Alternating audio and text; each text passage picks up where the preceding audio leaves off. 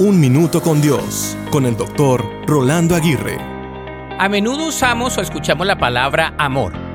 Hay una gran posibilidad de que hoy hayas usado la palabra amor. Probablemente le has dicho a tu esposo, a tu esposa, a tus hijos o a un ser querido que los amas. O probablemente le has dicho a tus compañeros de trabajo cuánto amas la nueva computadora que tienes. En fin, has usado esta palabra. Usamos libremente la palabra amor en nuestras conversaciones diarias, pero no le decimos a Dios que lo amamos tan a menudo como deberíamos. Nadie ha hecho más por nosotros que Él. Sin embargo, nos sentimos de alguna manera extraños al decirle cuánto le amamos. Necesitamos practicar el decirle a Dios que le amamos. Él nos ama y desea escuchar nuestro amor hacia Él. Entre más lo practicas, lo más natural que sentirás hacerlo.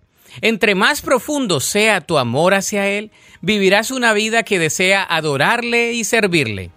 Puedes decirle, ¿te amo? La Biblia dice en 2 Corintios 9:15, gracias a Dios por este don tan maravilloso que no puede describirse con palabras. Para escuchar episodios anteriores, visita unminutocondios.org.